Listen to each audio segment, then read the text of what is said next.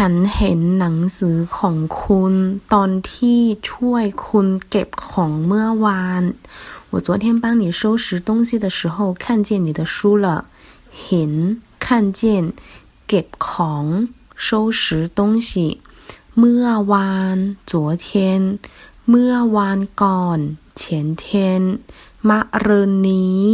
后天